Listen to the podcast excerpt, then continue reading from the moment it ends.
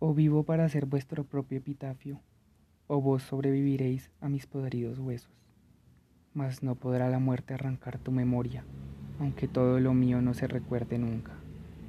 Desde aquí vuestro nombre tendrá vida inmortal, y yo cuando me vaya moriré para el mundo.